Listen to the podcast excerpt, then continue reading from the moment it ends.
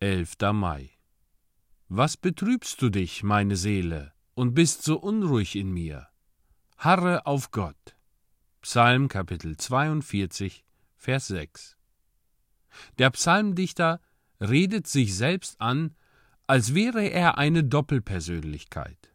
Sein Glaube sucht seine Frucht zu beschwichtigen und seine Sorgen durch Beweisgründe zu vertreiben. Werden die gegenwärtigen Nöte immer dauern? Ist das Frohlocken der Feinde mehr als eitles Geschwätz? Ist meine Abwesenheit von den heiligen Festen eine lebenslängliche Verbannung?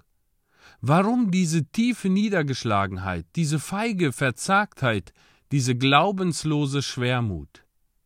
Der Psalmdichter rüttelte sich selbst scheltend aus seinem düsteren Grämen auf.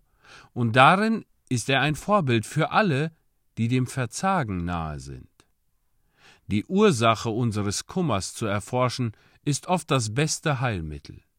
Es ist ein großes Elend, wenn man sich selbst nicht kennt noch versteht.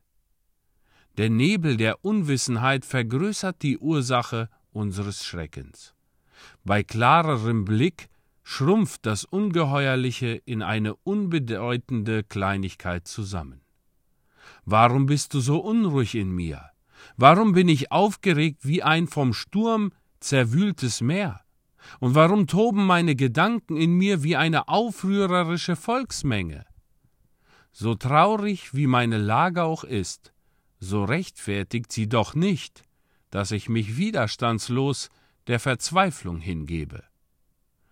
Auf, mein Herz, was soll das Trauern? Zeig dich als Mann, so wirst du aus deiner tiefen Niedergeschlagenheit aufgerichtet werden und aus der quellenden Unruhe zu stillem Frieden kommen. Harre auf Gott. Wohl wird das Harren uns ungeduldigen Menschen schwer, aber es bringt köstlichen Gewinn. Gott ist unwandelbar, und darum ist seine Gnade der Grund unbeweglicher Hoffnung. Ist es auf Erden auch ganz finster, so wird der Tag doch wieder dämmern, und inzwischen blinken am nächtlichen Himmel die Sterne. Die Lampe der Hoffnung ist nicht davon abhängig, dass ihr von außen Öl zugeführt wird. Ihr Licht wird durch die Gnade Gottes gespeist, welche den Mut stets neu belebt.